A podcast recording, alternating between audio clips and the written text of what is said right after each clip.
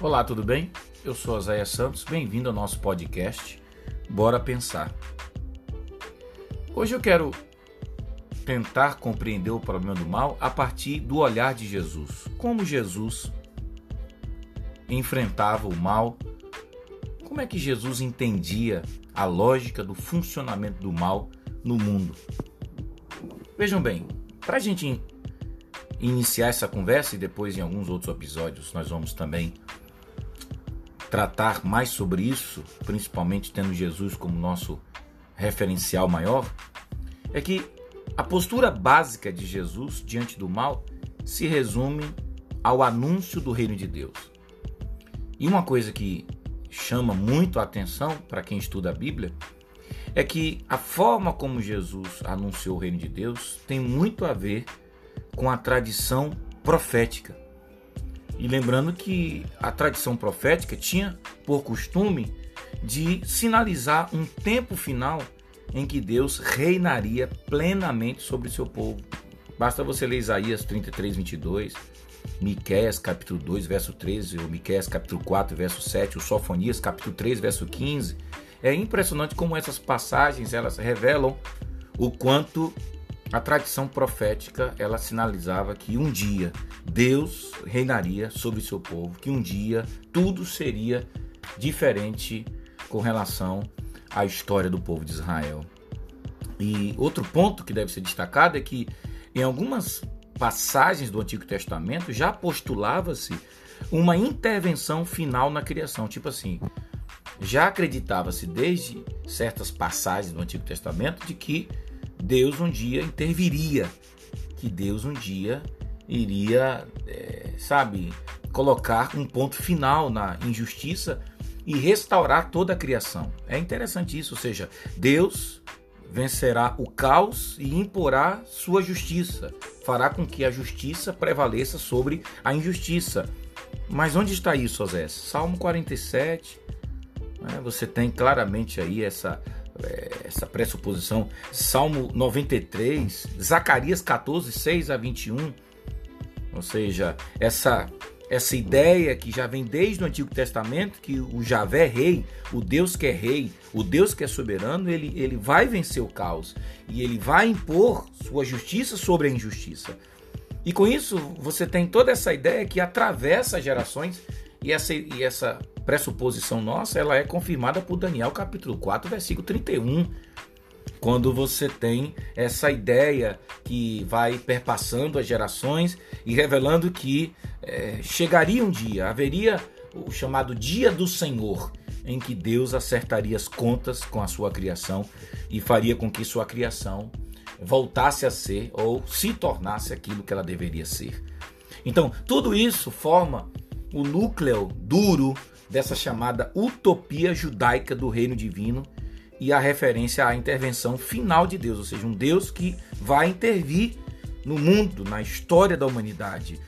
E essa tendência é tipicamente das próprias uh, literaturas escatológicas, apocalípticas, canônicas e intertestamentárias, pressupondo que haverá uma correção da ordem originalmente criada, ou seja, um dia toda a ordem criada ela será restaurada. E isso tem tudo a ver com o que já estava também na cabeça do apóstolo Paulo em Romanos 8, quando diz que a natureza criada geme. Né? Aqueles que são os primeiros frutos do Espírito estão gemendo, o Espírito está gemendo até que Deus realmente consolide a sua obra de restauração cósmica. E isso é, é impressionante, porque a gente percebe o quanto a Bíblia está fomentando em nós essa utopia que um dia o mundo será um lugar melhor. E esse próprio reino de Deus, que foi relacionado na própria tradição profética tardia com essa imagem desse Messias real, com esse Emanuel prometido a Israel, apesar dos problemas que surgiram em torno da articulação desse tempo messiânico com a atuação final de Deus, mas é, é interessante perceber que a solução mais comum foi considerar que esse tempo para a vinda do Messias nada mais era do que a etapa histórica preparatória do estágio final do reino de Deus, ou seja, com a vinda do Messias, do, do Messias prometido, do Messias esperado, do Messias desejado, A vinda dele representa o fim dos tempos. Em que sentido? O reino de Deus está sendo instalado, ele está sendo inaugurado. O fim dos tempos começa com a vinda do Messias, então é o já e o ainda não. Ou seja, já, porque já é, é, uma nova era está é, irrompendo, né?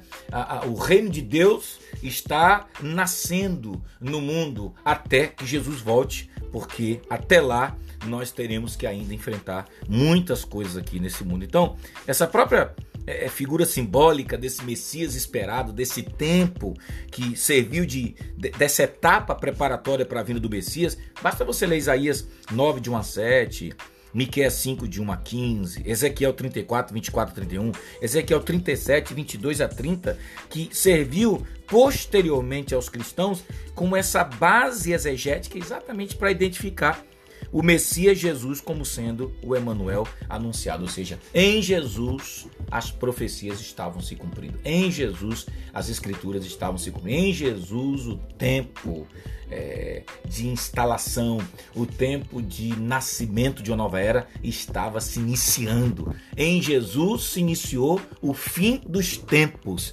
porque basta apenas a, a, que ele volte para que se complete plenamente a obra de restauração a, de Deus nesse mundo. E, e isso tudo foi profetizado, por exemplo, já em Isaías 11, de 6 a 9, quando você percebe que é, o texto diz assim: O lobo será hóspede do cordeiro. Olha só como é que o mundo um dia será.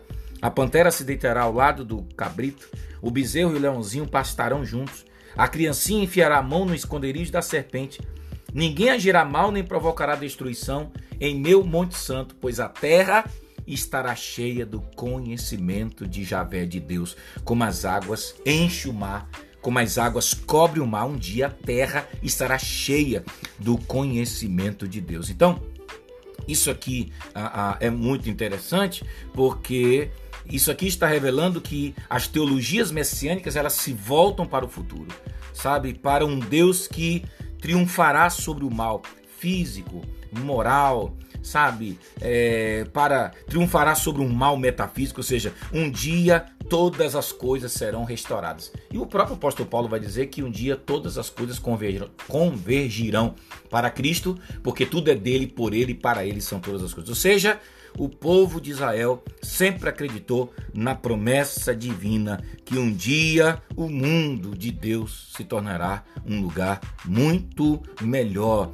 A certeza de que mesmo a gente enfrentando essa tensão entre o já, o já e o ainda não, ou seja, já começou a nova história, mas tudo só vai se completar com a segunda vinda de Jesus, porque o mal um dia será vencido. Nos próximos episódios, vamos conversar um pouquinho sobre como é que Jesus vivia isso no seu dia a dia enquanto ele esteve aqui na terra. Um abraço, fica na paz.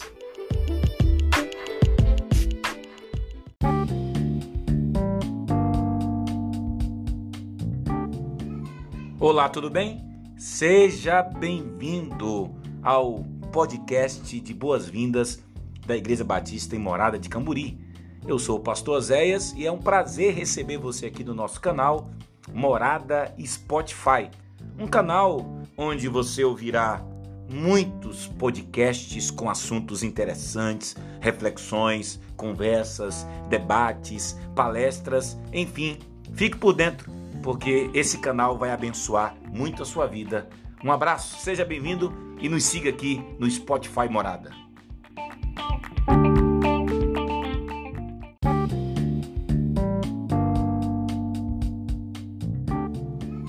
Olá, tudo bem? Seja bem-vindo ao podcast de boas-vindas da Igreja Batista em Morada de Camburi. Eu sou o pastor Zéias e é um prazer receber você aqui no nosso canal Morada Spotify, um canal onde você ouvirá muitos podcasts com assuntos interessantes, reflexões, conversas, debates, palestras, enfim, fique por dentro, porque esse canal vai abençoar muito a sua vida. Um abraço, seja bem-vindo e nos siga aqui no Spotify Morada.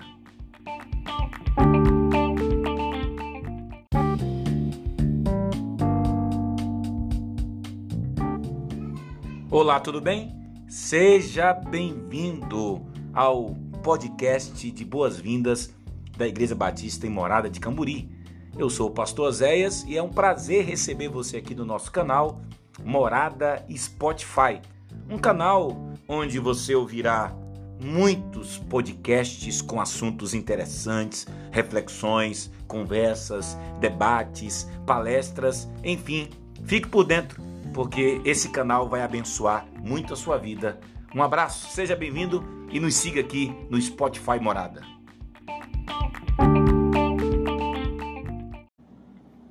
Bem-vindo ao canal do Spotify Igreja Batista Morada de Camburi. Eu sou o pastor Zéias e é um prazer